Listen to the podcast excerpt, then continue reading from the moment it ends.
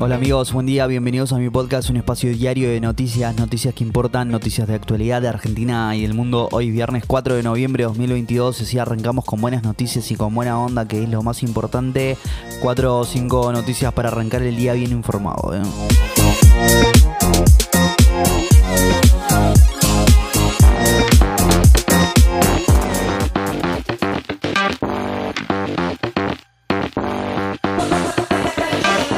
Lo más saliente de ayer tiene que ver con lo que pasó en el Congreso, mientras el presupuesto 2023 se encamina a ser aprobado sin inconvenientes.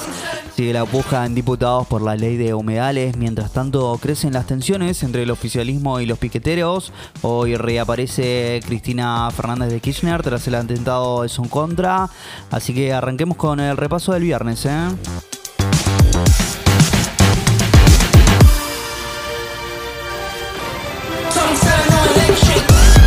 Pese a la falta de consensos, diputados buscará dar dictamen la próxima semana para la ley de humedales. El oficialismo y parte de la oposición se apoya la norma es apurar su tratamiento, debatirla en el recinto antes de fin de mes. ¿eh? Las prepagas acordaron con el gobierno desdoblar el aumento previsto para diciembre, iba a ser del 13.8% para el último mes del año, pero se dividirán dos cuotas de 6.9%, una en diciembre y otra en enero. ¿eh? Alberto Fernández firmó el decreto que impedirá que se sumen nuevos beneficiarios de programas ligados al empleo. A partir de la entrada en vigor de esta medida no se otorgarán nuevas altas en los programas Potenciar Trabajo, Potenciar Inclusión Joven, Nexo y Plus Esencial, informaron fuentes oficiales. ¿eh?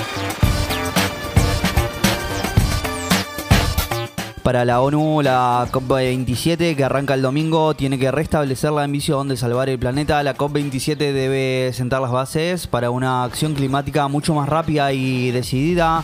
Ahora y en esta década crucial, cuando la lucha global del clima se ganará o perderá, señaló el secretario general de las Naciones Unidas, Antonio Guterres, en la previa a la conferencia climática que comenzará en dos días en Sharm el Sheikh, en Egipto.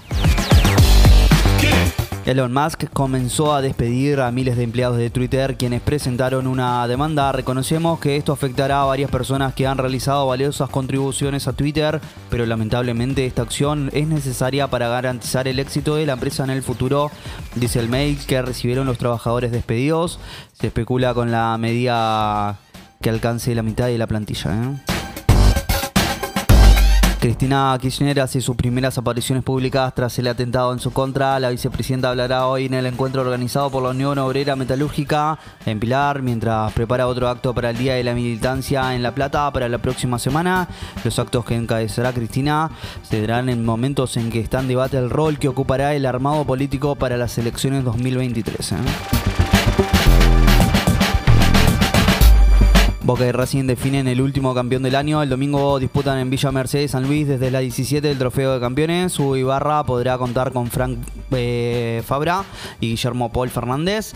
Habían llegado a la quintilla amarilla en la última fecha del torneo, pero el Tribunal de Disciplina confirmó que están habilitados para jugar ante Racing. ¿eh?